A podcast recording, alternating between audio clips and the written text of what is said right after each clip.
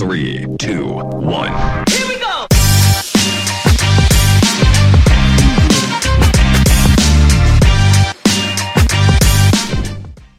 Bueno, gente, episodio número 13.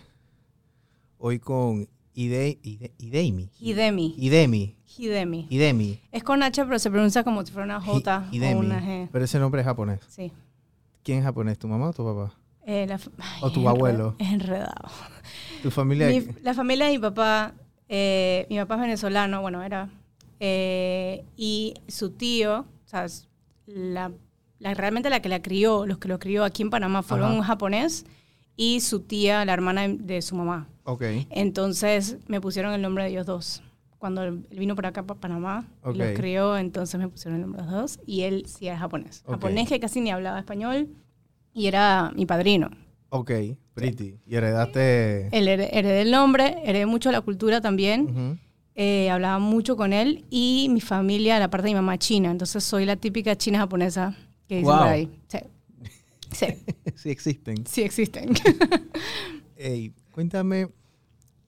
Tienes uno de los restaurantes, yo creo que más icónicos aquí en Panamá, porque tienes un nicho que prácticamente lo estás explotando sola, que es el nicho de la gente vegana, ¿verdad? Sí, pero no me gusta decir como que soy la única, porque realmente hay muchísima gente que, que, que ha hecho esto hace mucho tiempo. Eh, lo que estoy haciendo yo es educar, porque realmente a eso fue lo que yo empecé todo, todo mi camino sobre esto. Yo soy psicóloga, yo me gradué de psicología. Ok.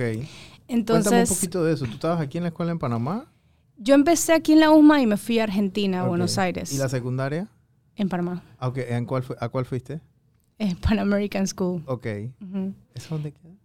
Cerro Viento. En Cerro Viento. Ahí terminé, porque Ok. estuve en muchas escuelas. Ok. Eh, bueno, entonces fui psicóloga y yo siempre quería educar. O sea, yo quería terminar psicología educativa ok. y quería mejorar la educación en Panamá. Eso era lo que yo quería hacer realmente.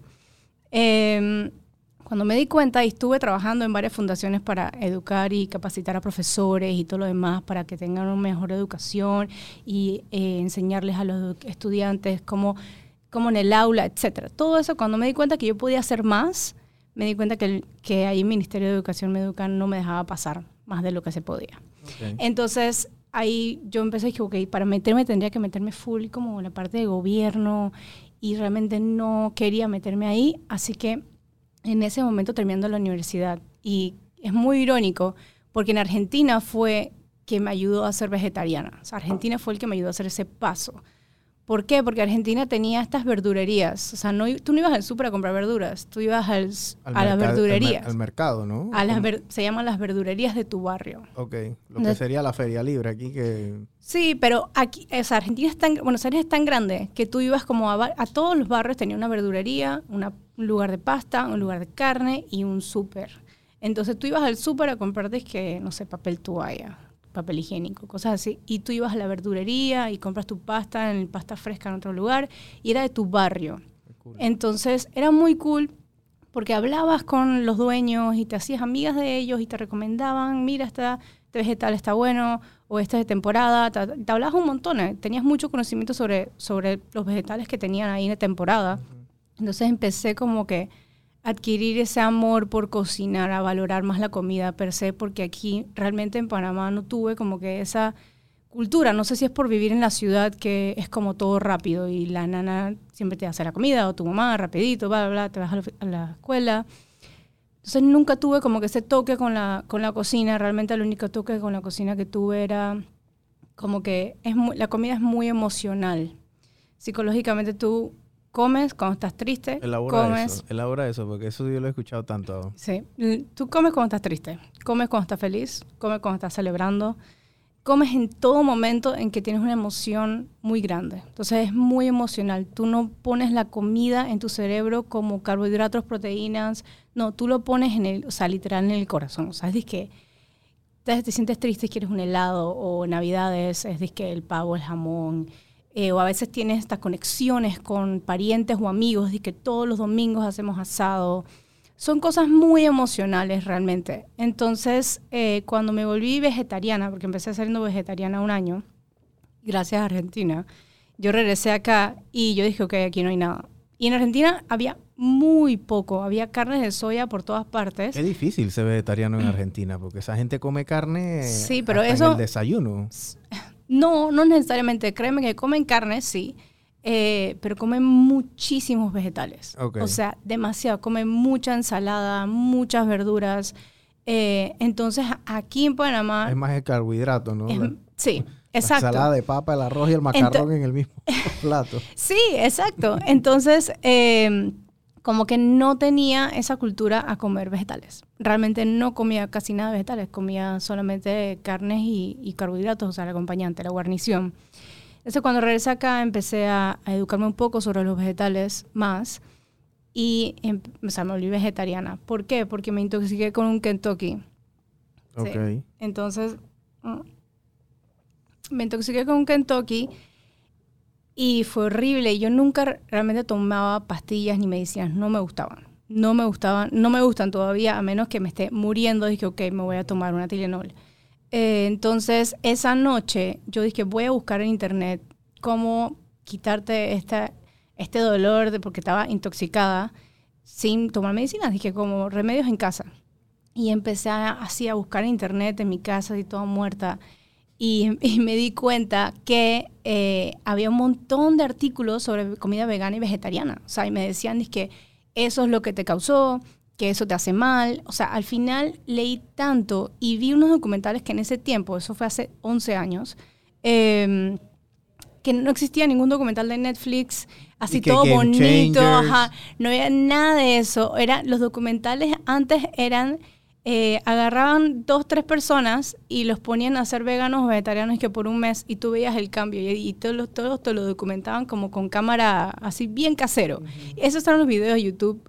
Se llamaba es que Be Educated. Había miles así, miles. Y iban hasta a veces con cámaras a- infiltrados a, a los mataderos. Y Sí, sí. esos eran los documentales. Ujú. Entonces yo me quedaba viendo eso y es que y me di cuenta, no solamente, o sea, yo siempre he sido amante de los animales, siempre.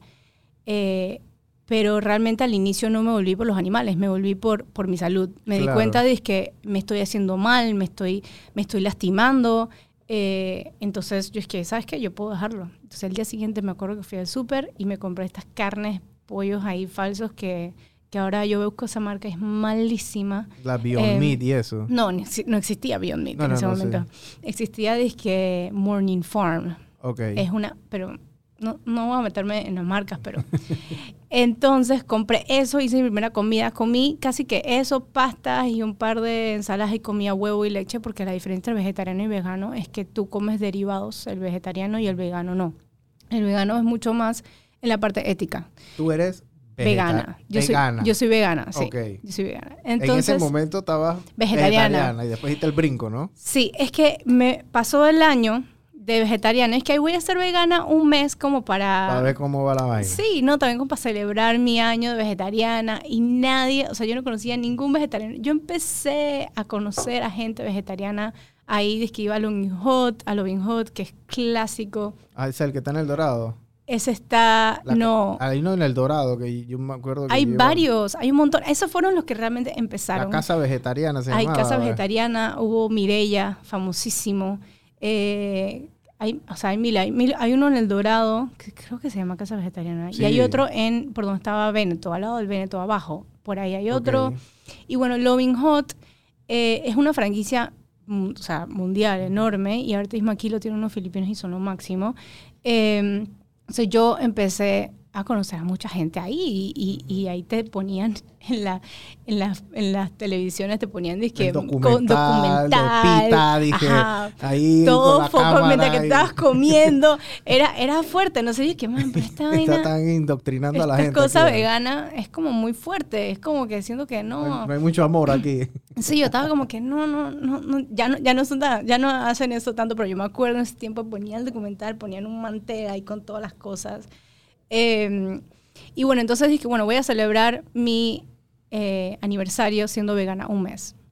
Empecé a leer, empecé a buscar, había un poquito más de documentales, veía un blogs, no sé qué, y yo me di cuenta que, wow, dije, hice clic súper rápido, como que dije, wow, ¿por qué no hice esto antes? Claro, todo hace sentido, porque ya siendo vegetariana ya tenías como que un paso más adelante en darte, siendo un poquito más consciente de muchas cosas. Y realmente eh, me di cuenta que tenía que ser vegana. ¿Por qué? Porque era todo, el- todo lo que yo creía que para mí era correcto, para mí. Es una cuestión muy voluntaria, es una cuestión muy ética, es una cuestión como que, que es muy difícil Es eh, tough. tomar. Sí, Es muy, muy tough. Y, yo- yo- para yo- mí y no es para todo el mundo. Es un poquito más tough, porque la misma sociedad, la misma cultura, es como que... No necesariamente, o sea, hay, para mí en todo el mundo es tough, porque eh, culturalmente comer animales es, es algo muy cultural del ser humano. Siempre lo han comido, lo han comido por mucho tiempo, no voy a decir siempre, eh, porque hay muchas teorías y no me voy a meter en ese lado, eh, pero está muy arraigado a la cultura. Entonces, como te estoy diciendo, y para ir para atrás, la comida es muy emocional. Y es ahí donde cuando al hecho de que tú seas vegana y entras a una mesa, ya te empiezan a mirar diferente. Porque ya sienten como que lo vas a juzgar, ya sienten, porque al final uno sabe que estás comiendo animales que no vas y los cazas, sino que vas al súper y tú no sabes cómo los tratan, cómo los matan. O sea, uno realmente sabe eh, que uno no es disque lo más, o sea, lo menos pecador por haber comido esta carne o esta vaca o este cerdo, lo que sea que estás comiendo. Entonces ya empiezas como que a, a sentir como esta barrera defensiva. Y, y eso es algo que me di cuenta a lo largo de hacer todo, o sea, mis negocios y cocinar, que yo no quería hacer eso porque como psicóloga me di cuenta que si tú te pones una barrera nunca voy a poder educar. Yo quería estar, yo quería entrar por la puerta de adelante. Ujú.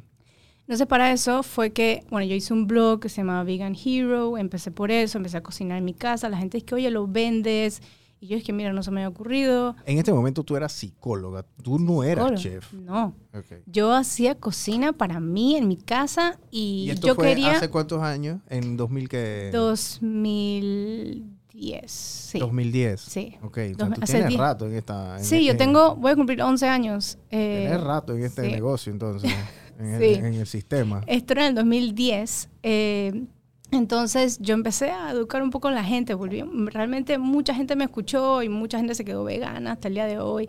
Y, y- y me ha encantado poder impactar a alguna gente que nada más necesitaba como que ese saltito. Otra gente nada más le gustó como que es, eh, la, la comida y empezó a incorporarlo un poquito más. Ta, ta. Entonces yo trabajaba en un trabajo muy de oficina en ese tiempo. Entonces, yo no sé por cómo fue, pero me llamaron de restaurante, pero yo tenía este blog, Vegan Hero, entonces Ujú. toma, yo soy fotógrafa también, entonces tomó las fotos y toda la vuelta, entonces se ve súper bonito, y no sé, me llamó un restaurante y dije, oye, ¿no te gustaría ser la chef de este restaurante? Y yo dije, pero yo no soy chef, o sea, Claro. dije, yo puedo ir a que me enseñen, me encantaría, o sea, em- empecé a enamorarme toda esta, de, de toda esta comida, o sea, realmente me empecé a enamorar de la cocina, o sea, me empezó a enamorar de limpiar, ordenar, o, sea, todo el mise en place, me encantaba, me empezó a encantar todo esto y no tenía idea que, que me hubiera gustado este, o sea, jamás lo hubiera pensado. Mise en place, para la gente que no sabe, es el tema de cómo los restaurantes hacen para guardar la comida y se- O sea, es segmentarla para que dure un poquito más. y No, el esté mise, en, fresca, ¿no? el mise en place es cuando, o sea, tú tienes una receta, haces todo el mise en place, o sea, sacas que el azúcar, el gramito de azúcar, la, la taza de harina, no sé qué, tú sacas todo un poquito, pues si tú estás cocinando algo, tú no quieres que vas, o sea, estás el sartén caliente y estás buscando la taza de la harina Claro. rapidito, o sea, tú tienes que tener todo un orden antes y tú ir Eso es lo que, eso es lo que hacen en los restaurantes también. ¿no? Sí, en realmente tú haces toda una receta, eh, todo, todo, todo segmentado, y entonces lo pones todo en un bol, lo pones, lo cocinas, etc. Ese es el mise en place. O sea, es muy importante en la cocina el mise en place porque así tú tienes un orden. Luego terminas de cocinar eso, guardas todo y luego sigues con lo siguiente. O sea, no puedes como que tener la cocina vuelta a leña porque eso no, para mí eso no es cocinar. Sí, no es efectivo tampoco. No un es restaurante. efectivo. Sí. No, es eficiente No es- en lo absoluto. Para nada eficiente. Y para mí el restaurante tiene que tener muchísima eficiencia en la cocina, en donde sea que estés cocinando. Ujú. Bueno, entonces eh, me empecé a enamorar de todo esto y yo dije, bueno, en verdad, ¿sabes qué? Voy a, voy a probar, voy a la entrevista. Y sí, efectivamente iba a ser la, o sea, la que iba a cocinar, y no solamente cocinar, iba a limpiar, iba a ser la cajera, iba a ser la que atiende. Era todo, porque era un lugar así chiquito y era un lugar vegano, súper chiquito. Y yo estaba, dizque, ¿será que lo hago o no lo hago? En este lugar yo ganaba, yo tenía recién graduada, ganaba como, no sé, dos mil dólares mensual para ser recién graduada, Wow, ganaba bien. bastante. Sí, o sea, ganaba bien. Y, y yo dije que voy a dejar mi salario, que realmente no me gustaba ese trabajo, 2010. 2011, ya 11 estaba ya. graduada. Ajá. No me gusta, ya era vegana, ya era vegana. Entonces, eh, voy a dejar mi salario y me voy a ir por esto que me, están pagando- me van a pagar 550 dólares. y yo dije, dale. O sea, fue, dije, dale, vamos, quiero aprender, quiero, quiero la experiencia, quiero conocer un poquito más. Eh, yo soy, uno de mis problemas y a la vez aptitudes o fortalezas que soy muy impulsiva. Entonces es como que, man, dale, yo puedo y después veo cómo hago. Mm. Entonces eh, lo hice, me fue súper bien en el restaurante. Creo que por el tema de, de haber tenido un blog, traje mucha gente a conocer la comida, conocí a muchísimas personas eh, y fue que estuve ahí, ¿qué? Seis meses. Y me di cuenta que estaba enamorada de la cocina y enamorada de todo esto, de, del movimiento, de la tensión, del estrés, enamorada de todo, ese, de todo eso realmente. Entonces me fui a Londres a estudiar eh, chef vegana. Ok. Entonces ahí fue donde me, fui, ¿Y estudié. cuánto tiempo, cuánto tiempo Fueron tres carrera? meses. Ok. Fueron tres meses. Fue súper corto porque me enseñaron como las técnicas básicas eh, de cocina. O sea, caldos, bases, eh, cómo cortar ciertos vegetales. Los cuchillos son diferentes para, para los veganos porque no necesitas algunos. Entonces, como que súper básico y después tomé otro un poco más intensivo para ver otras cosas. Dije fermentaciones, nada, nada. Eh, cosas para elevar el sabor del vegetal más. Y me encantó, me enseñaron toda la parte nutricional, me enseñaron toda la parte de hospitalidad, bla, bla. Que es súper importante es la parte de, nu- de nutrición de, de ser vegano. Porque sí. hay gente, yo tuve un jefe que él era vegano. Él tomaba Coca-Cola, café y Doritos. Bueno, yo tomo café. Ese, no, pero, eh, y, y ya, esa era su cena. ah, no, eso está... Almuerzo, no, cena ahí- y todo. O sea, su que- desayuno era un paquete de Lay's, café y Coca-Cola. No, pero... Ahí en- estás vegano todavía. Ahí estás vegano, ahí estás vegano. pero porque, tu valor nutricional está en el piso. Exacto, porque es que hay muchas ramas de ser vegano. O sea, realmente tú puedes ser vegano y, y solamente es por la ética, no por la nutrición. No por la nutrición. Tú puedes comer pasta todos los días, puedes comer ensalada todos los días, puedes tomar Coca-Cola todos los días y sigues siendo vegano porque al final el ser vegano es full como la parte ética. Cuando hablo de ética es como que el vegano no usa cuero, no usa lana, eh, no usa nada que proviene de algún animal, ni tampoco va a zoológicos, eh, trata de evitar lo más que se puede el plástico, ¿sabes? Como que es muy consciente de cosas que pueden, que podemos que es- ayudar y, al eso, y eso aquí en Panamá como que no apermia, no se conoce tanto, porque me imagino que hay gente que lo conoce, pero la, yo le hablo o, o- o- o tú le preguntas a una persona que no te, digamos que cerca de, de, de, de- de- de la industria, ajá. y ellos van a decir el vegano no come carne, sí, pero bueno, no conocen el por no qué conoce, detrás de eso. sí, no con- es que a eso es lo que voy, porque yo me di cuenta de que sí, había como empeza, empezaban este hype de comida vegana y vegetariana, estaban empezando, porque realmente la comida vegana y vegetariana ha existido por, o sea, desde que siempre, o sea, Ujú. hay, hay religiones budistas, en hindú hay miles de religiones que son veganas y vegetarianas de hace miles de años, entonces no es algo nuevo, Ujú. sino que ha empezado este hype por todo el tema del medio ambiente. Entonces, eh, y que la gente se está empezando a dar más, o sea, ser más consciente de, de las cosas que compran, por qué lo compran. Yo siempre digo eso, ¿por qué estás comprando? ¿Lo necesitas? Entonces, es todo el tema de consumismo. Ese para mí es el problema. No es el tema de que yo quiero que te vuelvas vegano, no. Para mí es el tema de que seas consciente de que hay una opción y que la puedes comer así como que un día te provoca comer pizza, hay un día te provoca comer plant-based. Entonces es eso. Si todo el mundo le provocara de vez en cuando comer plant-based, todo fuera mucho mejor en el mundo, en el medio ambiente, porque empiezas a darte cuenta de muchas cosas que realmente eh, no te das cuenta antes cuando ibas al súper y comprabas la carne y ya, eres consciente de que esto está haciendo un daño de alguna manera. No es que lo tengo que dejar de comer en todas las navidades, pero puedo disminuir un día o, o un plato a la semana cada tanto y que sabe bien. O sea, realmente no es como que, ay, que vas a ver a comida conejo, vas a ver mal o que vas a comer una ensalada. Gaia, no, hay cosas muy, muy buenas. Sí, sí. Entonces, lo que yo quería dedicarme era a educar. Entonces, ¿cómo yo puedo hacer un negocio para educar? Eh, porque es realmente doble trabajo. Yo tenía que hacer plata y vender y también educar. Entonces ahí salió todo este tema de todos mis negocios que tuve Karma y ahora planticería. Ok. Entonces con Karma sí tuve un restaurante. Tú, 2011, vas a Londres, después regresas. Regreso, Regresa, ajá. y entonces abres tu primer restaurante. No, abro mi catering, que se llamaba Ahimsa. Ok, Ahimsa significa sin crueldad. ok. Entonces arrancas con el trabajo de catering. ¿Y eso cuántos años? Fue como, como ocho meses, porque ahí, ahí fue donde empecé a sacar Karma con mi socia. Ok, entonces sacaste, entonces sacaste Karma y Karma cuántos años? Karma duró como cuatro años. Ok, Sí, eh, y fue realmente un... O sea, Karma fue lo máximo. Eh, ¿dónde Rafael- estaban ubicados? En San Francisco y en un barrio. El de Barrio, ese dónde está? El de San Francisco estaba... Estaba por eh, vi- calle eh, 65, por... ¿Sabes dónde? Bueno, ¿sabes dónde vas a buscar las galletas de Pedis Cookies? Literal Ajá, ahí. ok.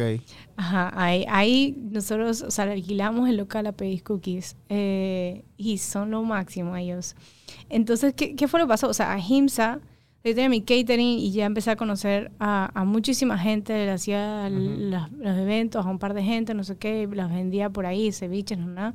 Entonces sacamos y que, bueno, vamos a hacerlo más grande, queremos vender ya como para restaurantes, porque mucha gente me lo pedía, es que, man, pero un restaurante, porque realmente sí habían, pero eran buffets tú quieres a veces ir a cenar a un lugar bonito, plant-based. O sea, realmente fue un éxito cuando sacamos Karma Café, que algo súper sencillo. ¿Cuánta gente había en, el, en Karma Café? Bueno, empezamos con O sea, pocos. o Éramos sea, tres y después cuatro y después cinco y después pero ¿cuántas seis. mesas tenías ahí? Ah, ahí éramos...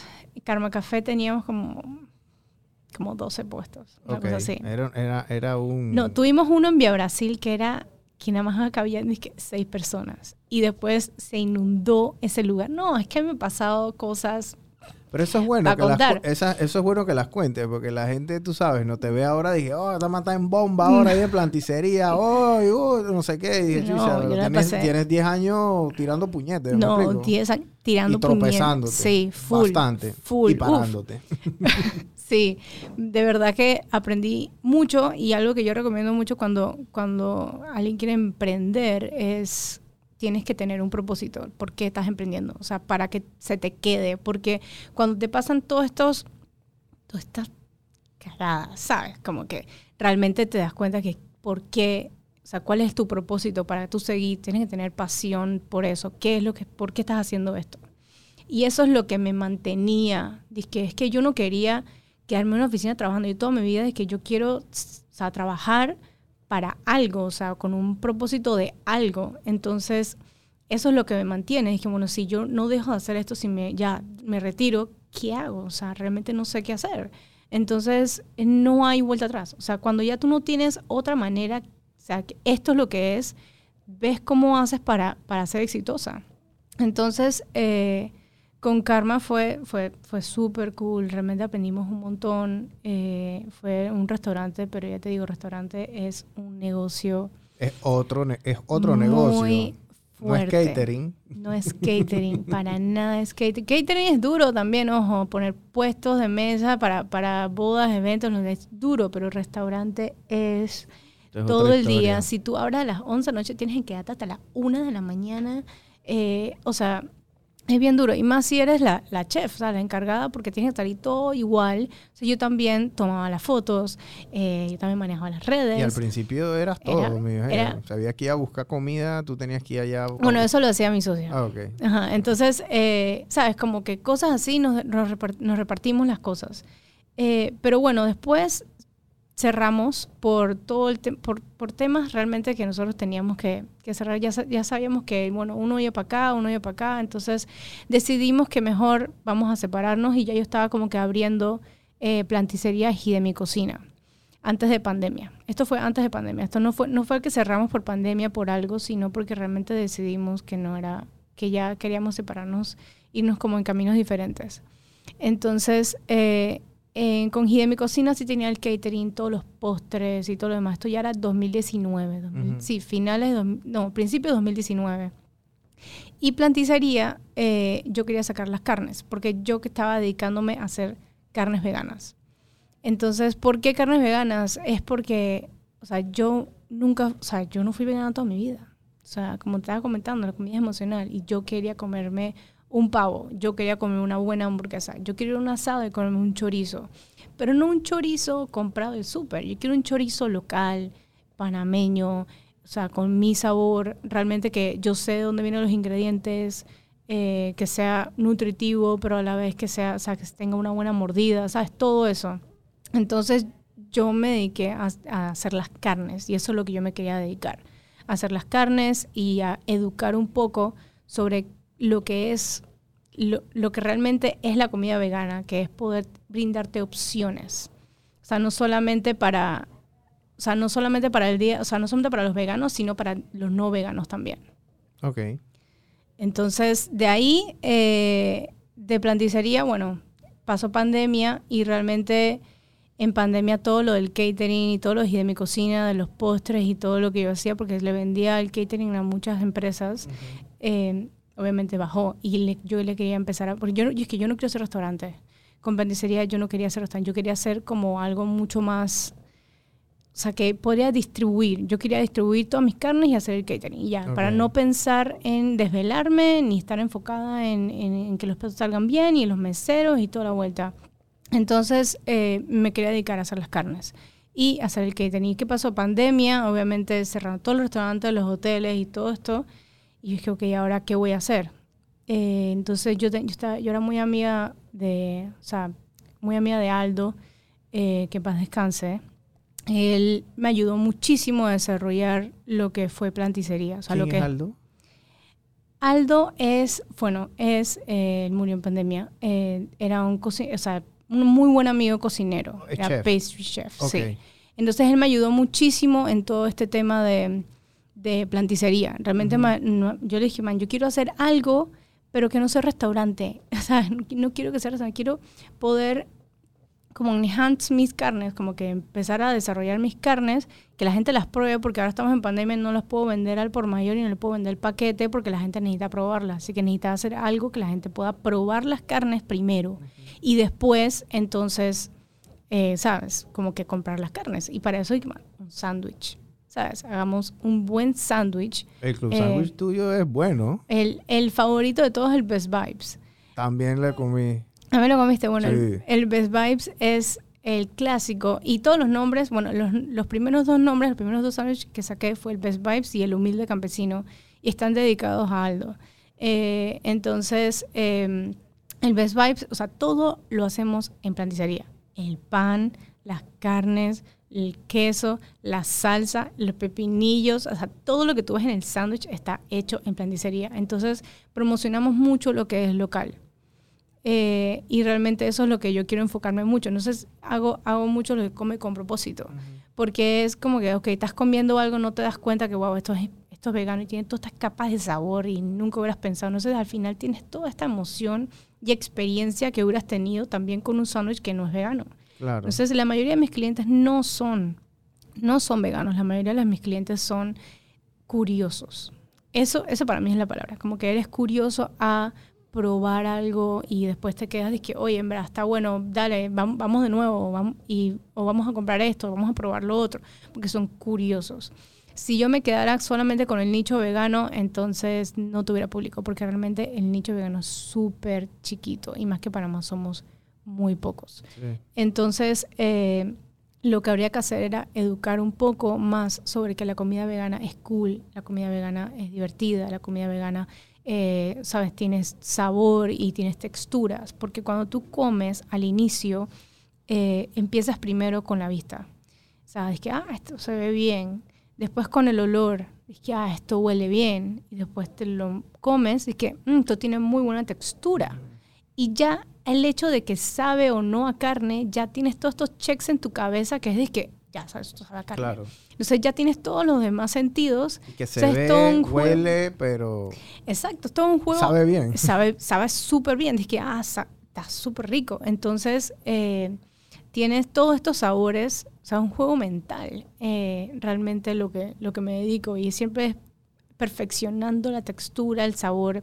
Entonces ahora eh, me quiero dedicar a, a meterlas ya en el súper, que ya saqué el registro para meterlas en el Complicado supermercado. eso, ¿verdad? Es súper complicado. Pero bueno, ahí se, ve- se está dando ya. Eh, porque ahí es donde, ahí, ahí es donde quiero, quiero llegar a ser una marca latinoamericana, o sea, de, de- de productos veganos. Planticería. Sí. Entonces las plantimits se llaman. Tengo disque pastrami, tengo el plantipavo, tengo plantipollo, tengo eh, pepperoni que están en las pizzas. Ahora tenemos el pepperoni en barra pizza, tenemos pepperoni en... Ah, no, tenemos la pizza de la rana dorada que va a salir hoy, sale hoy. Qué cool. Eh, tenemos, estamos en Café Unido, en Leto, en Taisei, y estamos en varios restaurantes que lo que yo quiero es ser tu proveedor, o sea, ayudarte a poder ofrecer estas opciones veganas, porque yo lo que me dedico es que hayan más opciones veganas y que te sea muy fácil escoger la opción plant-based. ¿Sabes? Hacerle lo- la facilidad a las personas, o sea, ayudarlas en, en elegir la decisión y que se siente divertido, pues.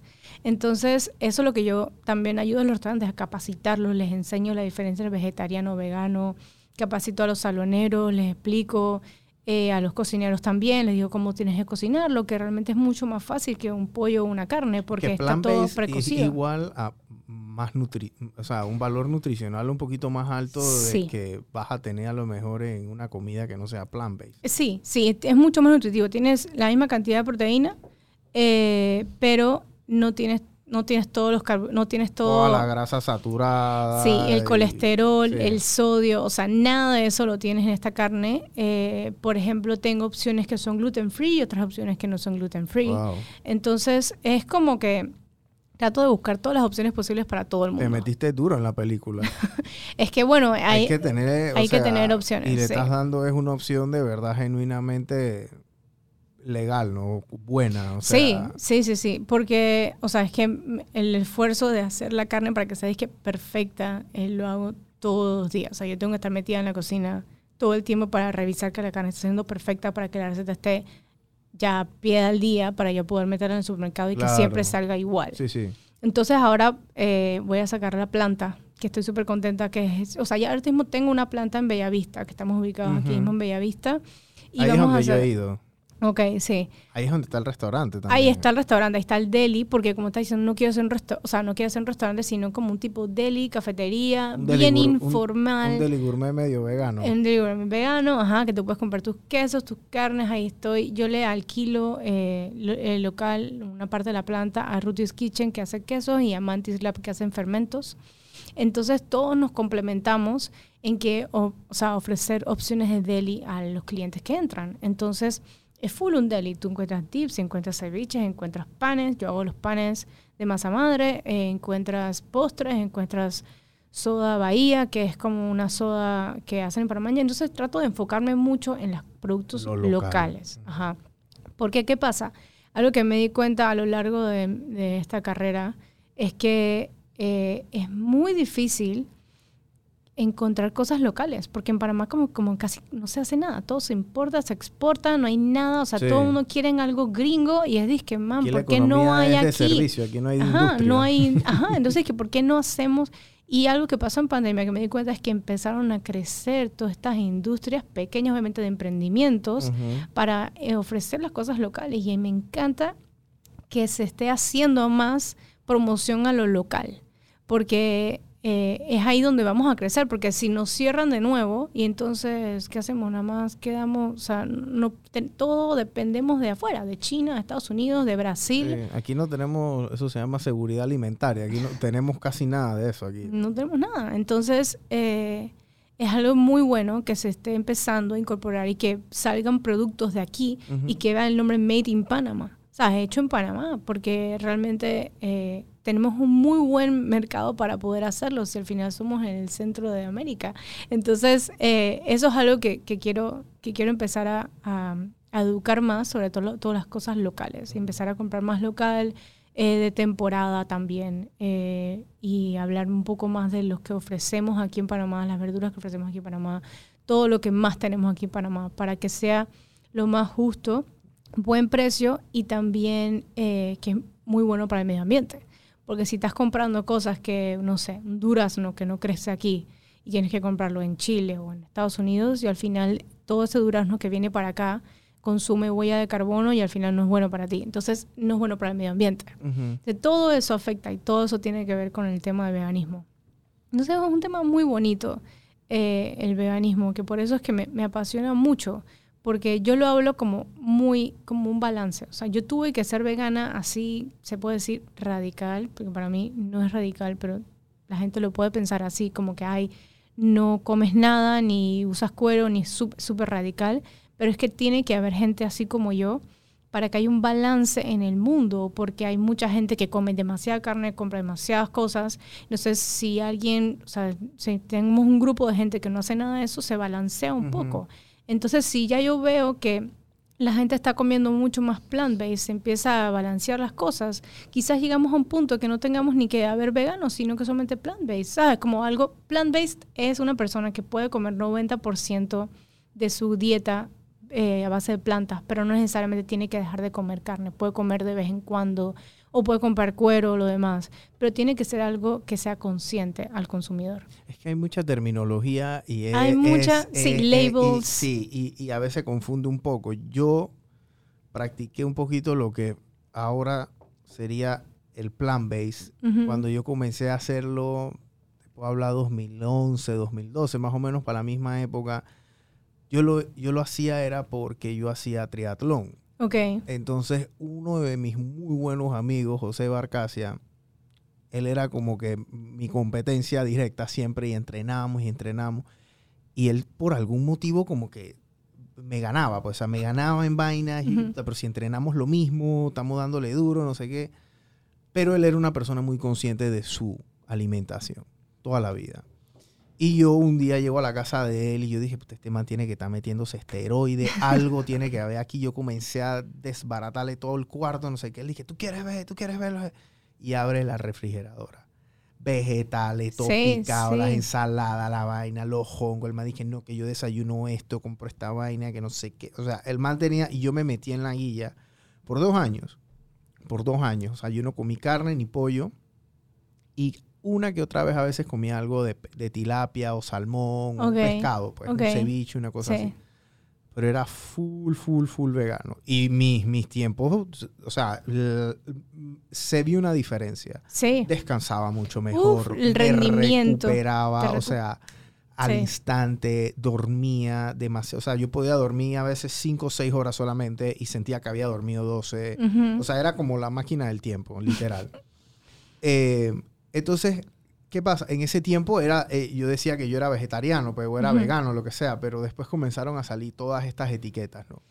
El plant-based, después el, el... Y hasta los mismos veganos tienen... Ahora también hay, bueno, los pesca- pescatorianos que nada más Los como que... vegetarianos que, bueno, que comen Nada más pescado. comen pescado, pero entonces no comen carne. Pero eso y- siempre ha estado, siempre, siempre, siempre. y, y ahora como que salieron, yo no sé, en algún momento vi una lista como de 10 labels. y yo dije, y, es- y, la vi, yo dije, "Puta, po- posiblemente salgan otros 10, 15 más. ¿Cómo tú ves la escena del vegano o del veganismo aquí en Panamá los próximos 10 años? Porque yo creo que los últimos 3 años ha crecido lo que no había crecido en 50. Sí, no, ha crecido un montón. O sea, de verdad un montón y, y siento que he sido parte de eso porque he tratado de educar muchísimo con este tema, pero yo pienso que el vegetariano va a dejar de existir y el vegetariano va a dejar de existir y va a quedar plant-based y vegano. Eso Ok. es todo.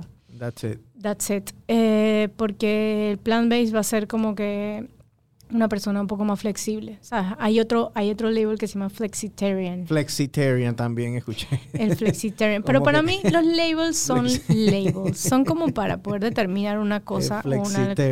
Pero, pero para mí es plant-based. Eres plant-based, ya, punto. ¿Comes pescado? Bueno, plant-based 90%. Ya, o sea, o 50%. Para mí eso está bien, eso está perfecto. Para mí todo el mundo fuera plant-based, todo fuera perfecto. Yo, yo hace, hace un par de meses eh, en, en- en una producción escuché a Isaku, que es una plant-based o...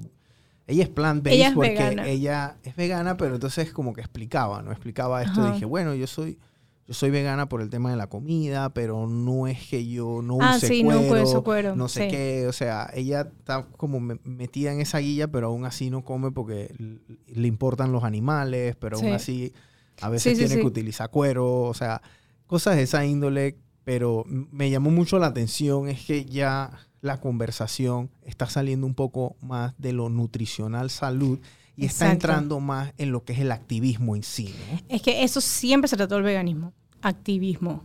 O sea, porque, y como te estoy diciendo, es educar. Y hay muchos tipos de activismo. Yo lo, yo lo miro como un arco iris. Para tú poder hacer un arco iris tienes que tener muchos colores. Y así mismo como el activismo, tienes que tener muchos tipos de activismos. Como el activismo que sale afuera y con una pancarta y te tira sangre o lo que sea, como hasta desde mi punto, que es que yo poder hacer carnes eh, veganas y poder venir y sentarme en una mesa con alguien que está comiendo carne normal. Claro. ¿Sabes? Es, es ese tipo. Solamente yo sentarme en una mesa siendo vegana y pidiéndole al mesero o explicándole al mesero qué es ser vegano o co- cómo quiero el plato, ya estoy haciendo un tipo de activismo. Y, y eso, para mí, ese es el, el paraguas de educación que hay. Entonces, sí, hay, hay diferentes tipos de activismo y hablar sobre, sobre lo que es, dije, toda la parte del cuero, ir a los mataderos, hablar sobre eso. Bueno, yo fui a un matadero de vacas aquí en Panamá porque quería saber cómo era. Fui... Eh, eh, no, es, eh, eh, no, es, no es bonito. Hay muchos tipos. Hay unos que son muy rurales, o sea, muy, dije, van y matan a la vaca literal, las cuelgan y la cuchillan y sacan todo, sangran, etcétera. Ahí está el otro Y que está hay- con la chuta. Que, Y hay, ajá, pero es- está súper bien hecho, ¿sabes? Uno tiene todos estos pensamientos de cómo es y toda la vuelta, pero realmente hay unos que el animal supuestamente no sufre. Para mí el de, el de la pistola de que sometes a presión no sufre el golpe, pero sufre el camino. El camino es horrible. Mm. Entonces es ahí donde tú te pones a, a pensar qué es lo que es ético y qué es lo que no. Pero para mí las vacas no son las que sufren tanto, las que para mí el animal que más sufre de todos los animales Son los es pollos. Sí, eso de los pollos es una... Sí. eh, es, yo, fui, yo fui una vigilia eh, de gallinas que es, eh, tú vas solamente a estar con las gallinas. O sea, tú no puedes, no se te permite llorar, no se te permite eh, estar ahí consolando a la gallina. No, tú tienes que estar ahí dándole amor a la gallina, nada más, justo antes que se muera. Entonces tú vas, eh, están las jaulas las gallinas justo antes de entrar al matadero. Hay gente que te, que te deja hacerlo, otra gente dice que no váyanse, pero bueno, tú vas con un grupito chiquito de gente y vas y las, les hablas. Y yo en verdad nunca había escuchado a una gallina llorar en mi vida. Eh, nunca había visto, o sea, ver una gallina llorar y tampoco había visto una gallina que quiera que la sobes, o sea, como un perro. O sea, realmente nunca lo había visto. Y me pasó en la vigilia y estas gallinas nunca en su vida han sentido amor por un humano y de la nada ellas instintivamente quieren que las sobe. Claro. Esas son cosas así que te quedas, es que, uf, eh, que se te pegan eh, y es donde te das cuenta que tienes que seguir haciendo esto por algo mucho más grande Claro. que es, eh, que es el veganismo. Entonces, pero ya sabes, como si yo me meto mucho en eso, es donde viene toda la barrera esta defensiva que te estoy comentando. Y yo trato de, de poder llegar a, a más gente, más masivo, eh, para que no lo sientan como muy chocante. Se trato de evitar ese speech, porque yo fui muy, muy, pero muy activista un buen rato, en un buen periodo de tiempo. Con Carmen éramos bien, bien activistas en el veganismo. Y ojo, yo trato de seguir siéndolo, pero si yo quiero llegar a ser lo más masiva posible, eh, tengo que poder educar a la, a la mayor gente posible. Es correcto. Entonces, eh, desde mi punto de vista, trato de hacerlo lo más empático, porque yo no fui vegana toda mi vida. Entonces, eh, para poder explicar a la gente de que yo también me gusta la carne, yo no, yo no fui vegana porque me dejó de gustar la carne, ¿no? Al contrario, me gusta el sabor de la carne. Me costó mucho dejar el huevo. Eh, mi comida favorita es el desayuno chino. Entonces son cosas así que, que trato de explicarles y que empatiza conmigo, que realmente lo estoy haciendo porque yo quiero, porque para mí es correcto y te estoy ofreciendo estas opciones que son buenas, que están ricas, para que la pruebas y puedas hacerlo una vez cada tanto. Y, y puedes ir con un grupo de gente y no sentirte intimidado, ni juzgado, ni, ¿sabes? Porque eso es lo que yo quiero hacer. Eh, y bueno, de eso se trata planticería. Y entonces cada vez que me dicen, dije, yo siempre digo, planticería es una carnicería de plantas. Entonces todo el mundo dice que, es una carnicería de plantas. O sea, todo el mundo dice que... Entonces todo, todo lo que es planticería es muy activista, no, no solamente con el tema plant-based, pero todo también de dejar la palabra vegana. Trato de meterme más en el tema plant-based. Eh, pero no hacemos mucho activismo de que, ay, vuélvete plant-based, no sé qué. No, hacemos más activismo en el tema de, de incluir a todo el mundo. Entonces tenemos en nuestra puerta de que, por ejemplo, de que no entre con síntomas de COVID, racismo, homofobia, no sé qué. Entonces todo eso tiene que ver para mí con este movimiento. Es incluir a todo el mundo y es un movimiento muy bonito que, que es mucho más grande que el, el, salvar a un animal en el sentido de, de dar activismo por el animal, sino es mucho más, o sea, activismo también por, por las personas gays activismo, ¿sabes? Por, por todo. Entonces, de eso se trata para mí planticería. Y eso es lo que estamos haciendo ahorita. Entonces, hacemos un evento que se llama Barbecue con propósito, que, que nos ha ido excelente y estamos súper contentos. Es que cada barbecue que hacemos es un barbecue vegano, plant-based, donde hacemos que brisket vegano, choripanes, hamburguesas, todo eso. ¿Cuándo, ¿Cuándo lo hacen? Bueno, queremos hacer uno a final de año, pero vamos a ver. Uno hace poco? Sí, hicimos uno en Ciudad del Saber. Fueron demasiada gente, la expectativa, la, expectativa fue tan, o sea, no pensé que iba a ser tan grande, o sea, realmente yo llevé comida como para, no sé, 200 platos y se me acabó a las 3 de la tarde y empezamos a la 1. O sea. Entonces, eh, tuve que buscar comida como cinco veces, porque es que no puedo dejar de vender, no puedo dejar, porque soy la única que vendiendo comida, no puedo dejar que se me acabó la comida en todo el evento, no puede ser. Claro. Entonces, eh, fue muy cool. Ese día fue, ese, ese evento fue para el propósito con SPAY. Eh, SPAY, eh, es una fundación que esteriliza a, perros, y, perros y gatos. Entonces hicimos todo un evento para educar sobre la esterilización y le, donamos un porcentaje de las ventas a SPAY. Eh, también vino una feria de adopción de perritos y gatitos y vino un mercadito con propósito, o sea, yo le llamo así mercado con propósito, invitamos a marcas locales que también estuvieran en el evento y que donaran un porcentaje de sus ventas, había unas pandas y todo.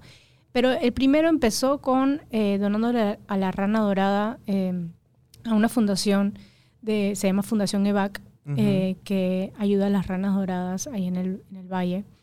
Y, y, nos fue súper bien y fue que, ok, vamos a hacer el segundo. El segundo lo hicimos para personas, eh, hombres trans, Fundación Hombres Trans. ¿Y por qué lo hicimos? Porque no solamente para apoyar a la comunidad, sino también porque la pasaron súper mal en pandemia, con todo el tema del género, de que mujer, hombre, entonces no pueden hacer ni supermercado porque salían un género y no era el género y salían el otro y no era, entonces no les, no les permitían casi ir al supermercado.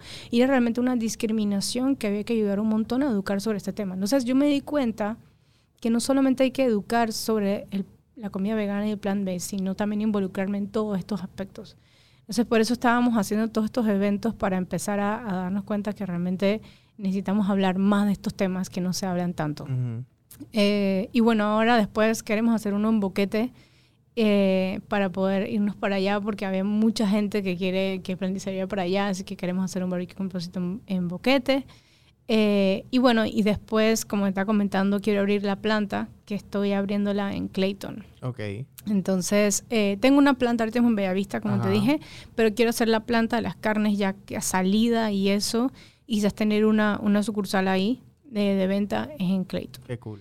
Eh, y no se saqué una nueva marca que se llama Carne Latina. No sé si lo has escuchado. No, no lo he escuchado. Está dentro de planticería ahora mismo, pero es un estilo dark kitchen dentro de planticería. Entonces, que algo que me di cuenta y me pedía mucha gente, porque mucha gente quiere, como tenía karma, quieren decir que, ay, pero hazme un plato, tal cosa, y por qué no sacas esto, y por qué no sacas... Es que yo, planticería es solamente una carnicería de plantas y un deli. O sea, no voy a hacer más de una cosa. Yo no voy a hacer pasta, ni voy a hacer entradas, no, yo voy a hacer sándwiches y cosas sencillas y deli. O sea, puedo hacer un catering, pero no voy a hacer más de cuatro cosas porque yo planticería está enfocada en hacer las carnes. Ya es mucho trabajo. Entonces saqué carne latina que está enfocado en comida latina, no panameña, latina. Entonces, eh, y eso fue porque vi un documental eh, que se llama, ay, ¿cómo que se llama? Es de John Leguizamo. No sé si lo has visto. Es que Sé quién es John Leguizamo, pero no. sí, no- es disque eh, historia latina para idiotas, algo ah, así. sí, sí, sí. Está en Netflix. Sí, es o sea, Sí, sí, súper, sí. hiper, Es un para mí es- es como un monólogo. es un monólogo de, o sea, comediante y realmente se lo recomiendo a todos los latinos que lo tienen que ver.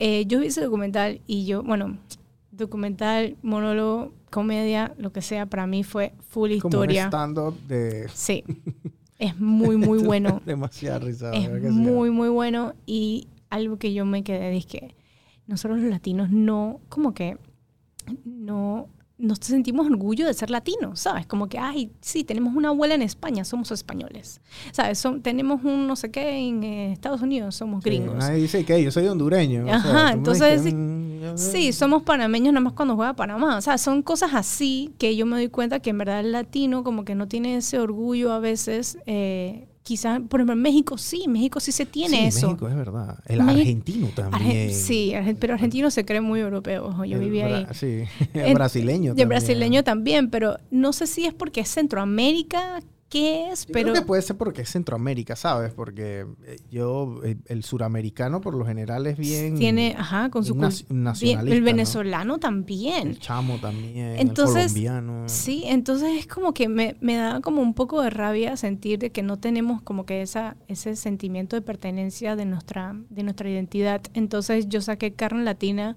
para poder enfocarnos de que, ok, voy a, quiero vender las carnes de otra manera porque veo que nada más, pueden, nada más piensan que las puedes hacer en sándwiches. Y sabes, ahora las puedes hacer carne picada, pollo deshilachado, con no sé qué. Ajá. Entonces eh, estoy, hice una fonda vegana. Qué cool. Ajá, entonces son platos súper económicos. ¿Y dónde está? Eh, ahí mismo en planticería. ah, ok, ok. Ahí mismo en planticería pues, tenemos los dos menús eh, y también lo puedes pedir online. Y entonces la idea es que sabes que arroz con coco, ensaladita, aguacate, tajadas y tu carne encebollada. Todo eso que muy económico para poder romper mitos. ¿Y eso como cuándo lo arrancaste? Lo arranqué hace como tres meses, dos meses, ok, sí, yo hace tengo, poquito. Yo tengo ratito de no ir por allá. Que antes iba ahí a Dilapa Ah, con, con ah, Mica. Sí, Y entonces parábamos ahí a comer alguito. Sí. Y este y habían eran los emparedados. Me acuerdo que comí varios, casi siempre pedía era el club sándwich. No, club bueno, sándwich. no, no, se- no se llama club sándwich. sí, se llama Club se llama Sándwich, club sándwich. sí. Es que tienen otros nombres. Entonces, Sí, hay uno que tiene otro. Acá, Sí. Acabo de sacar dije, un giro, se llama plantilliro. Plantilliro también lo comí, buenísimo. Y, pero ese menú yo no lo había visto. Sí, es que acá vamos a sacar un menú nuevo. Es que trato de siempre estar cambiando y renovando para que la gente, obviamente dejo los clásicos, eh, pero me gusta soy una persona muy cambiante, como que cambio muchas ideas en la creatividad, como que... Entonces, eh, bueno, carne latina lo que quería hacer era, dije, man, yo tengo ganas de comerme, dije, un platito de mi casa, eh, dije, el El arrocito. arroz, poroto, no sé qué, en y vez la de carne, una carnita Entonces, guisada, pero Es- plant-based. Exacto. Entonces, y también romper el mito de que la comida vegana es cara. Eso es algo que también la gente habla mucho. Eso es una realidad. No es una realidad. Aquí en Panamá, en un restaurante. Para mí es porque la- la- las opciones veganas. abusan. Sí, a- abusan. No tiene que ser caro, no, ojo, para nada. pero puede. Puede ser muchísimo más económico. O sea, realmente es solamente porque dicen, ay, es vegano, o sea, ya le suben el precio por el, por, porque es como que hay Ujú. los veganos caros, entonces se aprovechan de esa parte. Igual que, imagino que con el keto también es lo mismo. Eh, entonces, es, es un tema que realmente yo le, yo le llamo como que es el vegano blanco. O sea, realmente es un vegano que, que me da mucha rabia que solamente el vegano privilegiado o la persona privilegiada puede comer eh, comida plant-based o vegana. Entonces, es, es un tema muy, eh, muy social, por eso que también lo, estoy, lo voy a empezar a hablar mucho con carne latina, porque quiero que sea como un, un lugar, pero ya te digo, todos mis negocios tienen que ser muy activistas en, el- en algún propósito, y carne latina está enfocado en toda la parte de ser latino y toda la parte de eh, incluir a toda la parte social. Tú Todo el quieres incluir a, a- a- a la masa, ¿no? Quiero incluir No, a no a ese vegano en Punta Pacífica que vio Game Changers No. ayer y hoy quiere, le, va- le da igual gastar quiero- 15 dólares en un plato. tú Sí. quieres agarrar. Yo quiero agarrar a todo el pie, mundo. Yo quiero agarrar a todo el mundo y que se sienta que se sienta incluido, no como que, ay, esa comida no es, ¿sabes? No lo puedo pagar, lo que sea. Entonces, estoy tratando de llegar a un, a un número de realmente sea para todo el mundo y por eso carne latina. Entonces, y que sea un sabor que te recuerda a tu casa, que te recuerda a la fonda de la esquina o lo demás, pero también que pueda comerlo el de la oficina aquí mismo como el de allá abajo. Hacer la, hacer la comida vegana, comida popular, ¿no? Exactamente. Comida del día. Ajá. Exacto. Entonces, de eso se trata carne latina. Y poder enfocarme en muchas cosas, no solamente en Panamá, sino en México, en Argentina, o sea, sacar varios platos que Peculiar son... ese nombre, son- carne latina, porque el que lo ve va a decir, chichi, voy a comerme aquí un, un filete. Ajá, sorpre- pero- sorpresa. Es que, es sí, es que, exacto. Lo, lo hice a propósito el, con el nombre, eh, para que suene como atractivo, pero a la vez carne latina puede ser, ¿sabes? Yo latina, es que Claro. es mi carne, Ok, ¿sabes? Y mi ok. carne es vegana. Entonces es como que, Ok, ¿sabes? Como que entiendo. cosas así quería, quería llamarlo, pero, pero it's fun. Culturalmente aquí en Panamá y bueno, también en Latinoamérica, como que el panameño siempre pide la presa. ¿Dónde está Ajá. la presa? ¿Me La explico? La presa presa- es la carne, ¿no? Sí, Entonces, sí. Si, si no, si no te sirven la presa, Daniel, no comiste, pues. ¿Ah? Sí, hace hambre. Te Sientes que no te... O sea, como que ¿dónde está la presa? Por eso, por eso mismo es que me dedico con las carnes. Por eso mismo, porque realmente sí, tú puedes comer muchísimos vegetales y créeme, yo podría ser esa chef eh, plant-based vegana que solamente hace eh, vegetales, pero trato de enfocarme en esto para poder educar, que es las carnes, o sea, se- que se vea parecido, que tenga textura parecida, ofrecer todas las opciones posibles, eh, para, porque no quiero hacer, yo tenía en Karma un plato que súper famoso, se llamaba brócoli tempura. Entonces era brócoli apanado y bañado en una salsa agridulce. Y realmente, ya te digo, eso lo puede hacer cualquier restaurante. Cualquier restaurante lo puede hacer. Pero si yo saco una carne que me demora más de dos horas en hacerse y luego ahumarse, porque mis pastramis están ahumados en leña de Nance y bañados en no sé qué, y bla, bla. Entonces son cosas que solamente yo lo puedo ofrecer y puedo ofrecerlo y que sea completamente panameño. Entonces, y, y- que sea una, o sea, es un producto que no se encuentra en todas partes. Entonces, eh, es ahí donde me quiero meter. Ahí ese, donde... espacio, ese espacio de las carnes veganas, eh, yo creo que hace como 3, 4 años comenzó a agarrar un ímpetu grande en los Estados Unidos Uf, con Beyond sí. Meat Beyond Meat, Impossible. e Impossible Meat. Ahora Nestlé también. sacó uno que se llama disque Sweet Art Foods, Sweet Earth Foods, eh, y están agarrando toda la materia prima porque hasta a mí me ha dolido.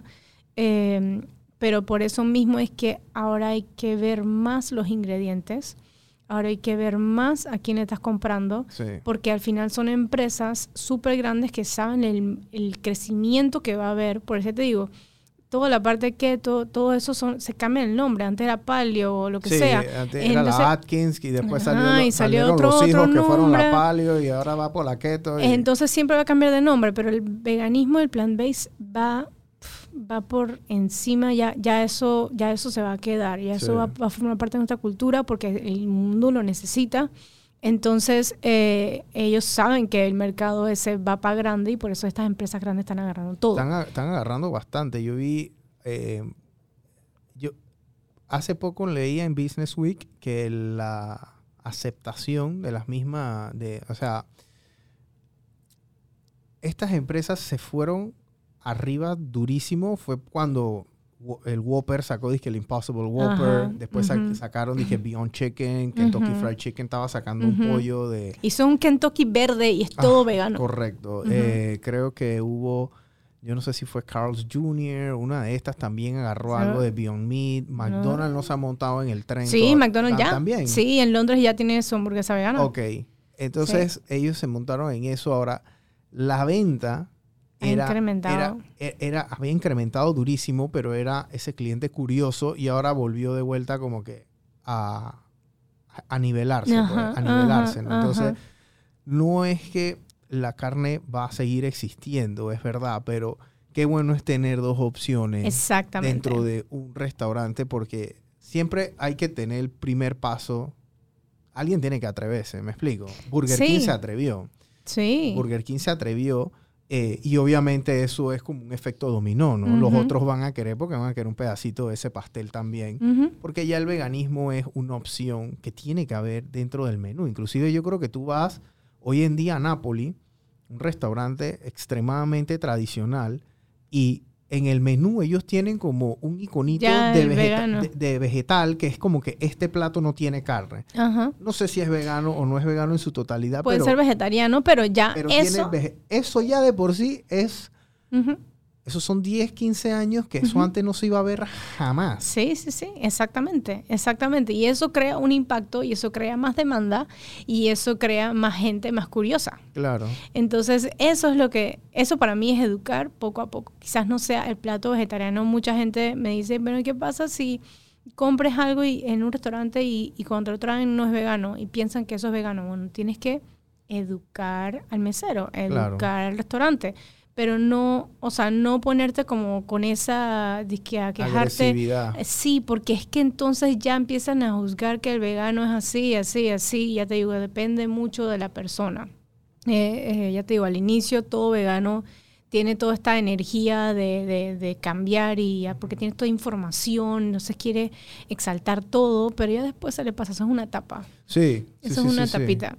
Y después se pasa y se calman. Sí. Eh, pero sí, o sea, realmente se, se ponen, hay, hay demasiadas opciones y, y todo lo que es Beyond Meat, Impossible, todas esas marcas enormes van a seguir creciendo realmente. Y Beyond Meat, o sea, tiene su, en el, ¿cómo se llama? Beyond Meat creo que se fue público en el, en el Stock Exchange. Sí, por eso, hace poco. Y, o sea, ellos ya le habían metido, yo creo que más de 3, mil millones de dólares. Sí, una cosa así, no. va por allá. O sea, es Había mucha gente metiendo plata en ese espacio. En Silicon Valley también están metiendo Sí, no, y están bastante haciendo, plata. están haciendo ahora carnes así como en, genéticas, eh, están haciendo hasta carnes disque impresas eh, y, y que se ve la texturita así como Ujú. impresa, esas, las, ¿cómo se llaman? Las, las las impresoras estas. 3D. Ajá. Wow. Están haciendo carnes así, 3D, impresas, están haciendo miles de cosas que pueden salir, eh, que por eso ahí digo que cuando, cuando, tú,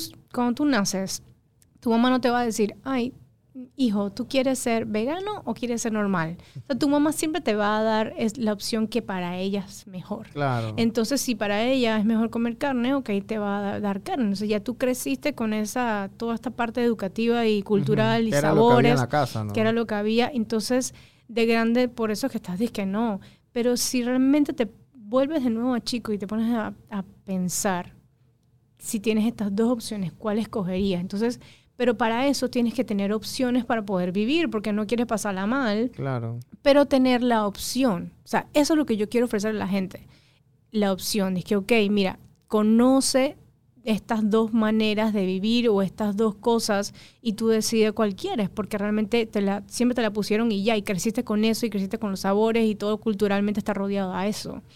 Pero si realmente piensas y, y, y habla, eh, o sea, investigas un poquito más, podrías entonces tomar una decisión un poquito más concreta. Entonces, eso es lo que yo quiero ofrecer a la gente, un poquito más de educación sobre todo este tema, hacer más consciente sobre esto y dices, ok, ¿sabes qué? Voy a empezar con un día eh, probando un par de carnes veganas o llevando, eh, comprando una Beyond Meat, no sé, el súper, eh, ¿sabes? Como que probando ciertas cosas para entonces meterle esa curiosidad de saber dónde viene, cómo lo, por qué lo compré, si lo necesito, toda esa curiosidad de consumismo del consumidor tiene una responsabilidad al comprar que es donde ahí es donde tenemos que educar, la responsabilidad del consumidor. Eh, y por eso es que yo quiero meterme en el súper, porque en el súper es donde tú ves Beyond Meat y compras Beyond Meat, pero si ves el de planticerías, es que, ah, esta marca es local, esta, voy para este. Claro. Que eso es lo principal, no solamente apoyar a la economía Tú la, circular. tú serías la primera marca Sí, nacional sí. de carne, digamos, alternativa o carne eh, plant-based, ¿no? O vegana, no sé cuál sería la terminología. Pues yo lo voy a llamar plant-based, al final es plant-based. Sí. Carne plant-based eh, aquí en Panamá. Me, me inspira mucho lo que dice, porque tenemos ya casi como una hora hablando. Y, y Demi no ha hablado un- una sola palabra de hacer plata. ella está hablando de propósito, ella está hablando de un negocio y no paras de abrir negocio, ojo. Estamos hablando aquí que ella tiene una, una, una planta de producción, ¿ok? Tiene un deli, tiene eh, catering, ahora está lanzando una marca propia de carnes plant-based. Eh, y posiblemente en dos meses yo la llamo y me está diciendo que va a ser a lo mejor un dulce vegano que se va a llamar y tiene la fonda tengo- vegana también. Ya tengo los dulces veganos. También ya los tiene, tengo. o sea, que esto no significa que uno, porque el emprendedor comete ese error. Sí, Yo quiero emprender, pasar de plata. exacto. Es que por eso digo, es, Y te estrellas porque el Te- día que no haces plata, entonces estás hasta la verga.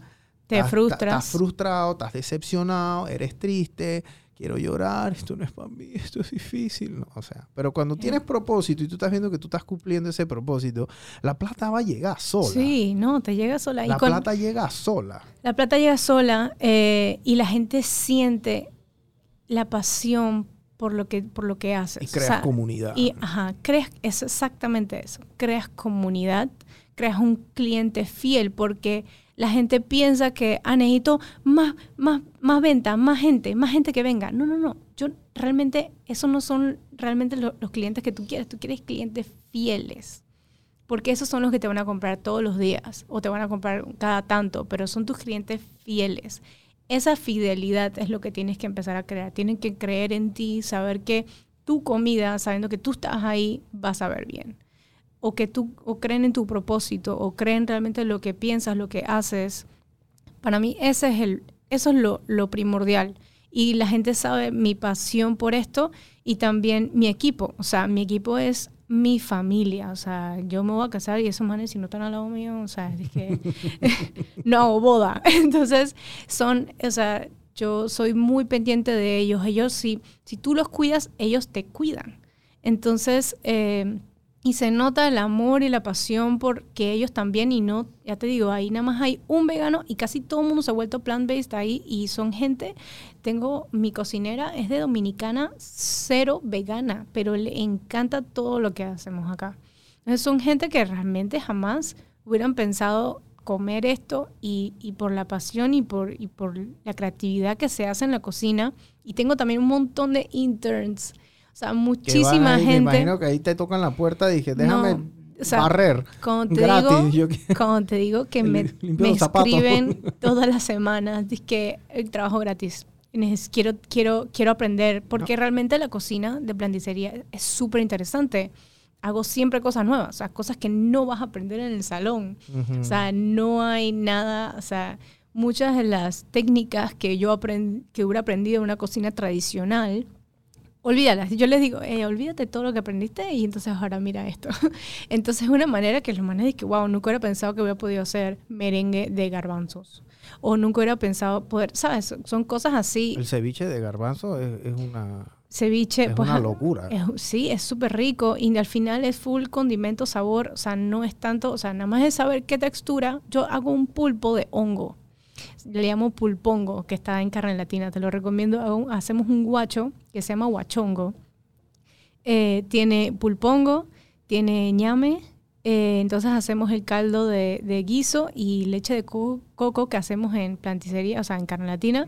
Y es delicioso ese pulpongo. O sea, la textura, porque es que lo deshidratamos y luego lo hidratamos y luego lo condimentamos. Entonces, toda esa textura de caliente frío, caliente frío, Le da hace que, que el hongo. chicloso. Ajá, y sabe a pulpo. Y, o sea, es una cosa que al final es de que full creatividad y, y sientes como la pasión a la cocina cuando estás en planticería. Y tienes toda la parte de repostería, tienes todo el área de panadería, tienes toda la parte de las carnes Los y tienes todo el servicio. Son buenos ahí. Yo me tomé como dos, dos dulces. Ay, Mara pedimos, habían unos dulces y había unas galletas. Pedimos Eh, dos galletas y dos dulces. Y ahí picamos entre todos para probarlos. voy a porque, probar. porque había que probarlos todos. ¿me Sí, sí, sí, sí. No sé, tengo las galletas que son gluten free, porque obviamente la gente del gluten free quiere tener cosas, entonces, bueno, tengo, tengo opciones para todo mundo con el gluten free. Eh, que realmente mi espacio no es disque para celíacos, porque como uso mucho, mucho pan, o sea, mucho trigo, Ujú. entonces es que las trazas están. Pero tengo opciones que no tienen, o sea, los ingredientes no tienen gluten. Entonces, que hay muchísima gente ahorita con eso. Y para mí es un tema también delicado Es súper delicado ese tema del gluten con el celíaco, porque hay restaurantes, la verdad es que la gente que es, que hay gente que es media, me- media de moda, media taquilla, y dice Por que, eso "Ay, soy no me da gluten free". gluten, da gluten free, entonces hay veces que los restaurantes genuinamente tienen que preguntar, mira, esto es por tema de lifestyle, Sí. para no decirle taquilla, o es por un tema médico. Porque si yo te pongo una gotita de algo ahí, se te tranca y ya, bueno, eh, vas para el hospital. Pues. Exactamente. Entonces, yo te digo, menos del 1%, menos del 1% de la población mundial es celíaca. Eh, y es que eh, las otras personas son intolerantes, que es diferente. O sea, les cae mal, les cae pesado, les puede doler la cabeza. O sea, cositas así, pero no es como que te vas a llevar al hospital cuando te comes un camarón o un maní y vas para el hospital y te tranca la garganta. Entonces es todo ese tema y para mí es porque no compran un buen, una buena harina. O sea, la harina está genéticamente modificada. Por eso digo que el problema es dónde compras, qué compras el consumismo es el problema. Por eso es que a mí me da miedo todas estas marcas eh, plant-based enormes, que Nestlé, todas estas marcas ah, enormes van a agarrar medio cuara, le van a echar es que es que ahí es donde vegetal. eso es lo que eso es lo que yo digo, o sea, em, lo bonito de la comida plant-based que es realmente comerlo local y comerlo más lo más nutritivo posible y hacerlo con tus manos y artesanal estas empresas, obviamente, para hacer plata y poder tener más opciones, van a hacer miles de cosas. Por eso estoy tratando de enfocarme mucho en lo que es local, compra local. Eh, pero sí. Qué cool. Mira, dale un mensaje a, los emprendedores, las emprendedoras que te están viendo. Yo pensé que esta entrevista iba a ir más de la línea de cómo hacer un restaurante vegano y la verdad es que va de la línea de, del propósito del emprendedor, ¿no? Sí, o sea, eh, bueno, esa es de mi historia eh, hacer un restaurante vegano nada más para hacértelo eh, rápido es igual que hacer un restaurante. O sea, es lo mismo, sino que te olvidas de todo el tema de que la carne se te va a pudrir, te olvidas de todo el tema de la leche, de los huevos, todo ese tema que realmente es más difícil con los proveedores, hasta con el Minsa es más difícil. Entonces se te hace, más se te hace menos complicado en la cocina lidiar con eso porque todas mis carnes duran hasta más que, una carne regular porque ya está precocida. Entonces eh, es más fácil en el tema de, de guardar los ingredientes, pero es lo mismo. O sea, tienes que tener orden. Eh, para mí es mucha disciplina. Para tener un negocio hay que tener muchísima disciplina, hay que trabajar en equipo, eh, hay que saber, para mí uno tiene que saber hacer todo tiene que saber cómo fregar el plato, tiene que saber cómo hacer la caja, tiene que saber cómo administrar, tiene que saber cómo cocinar eh, para tú poder dar una buena instrucción. Y delegar. Exactamente. Delegar es la clave. Si no delegas, o sea, olvídate, eres, o sea, esclavo tuyo forever y no ganas ni un centavo. Entonces, eh, siempre es importante tener equipo y delegar todo lo posible para tú poder crecer y hacer otras cosas, porque si no, no vas a poder crecer. Eh, y ese sí es mi, es mi, es mi recomendación. Hagan algo siempre con un propósito más grande que hacer plata, porque ya la plata es algo que se te va a ir ese, esa, ese propósito se te va a ir poco a poco. O sea, la idea es tener algo mucho más intrínseco para luego que lo extrínseco, como que es la plata, vaya entrando poco a poco. Porque van a creer en ti, van a creer en tu negocio y vas a hacer una marca. Correcto, hay que hacer marca. Gracias, Ivemi, por acompañarnos hoy. Este, la verdad es que eh, voy a hacerme un autoanálisis de mis eh, comportamientos nutricionales que no han sido los mejores en los últimos años. Así que voy a, voy a tomar nota de, todo esto que he escuchado. Eh, gracias por acompañarnos. Esta es tu casa. Creo que pronto voy a tener que ir por allá a ver el, menú nuevo, que no lo he visto. Así que hasta la próxima, gente.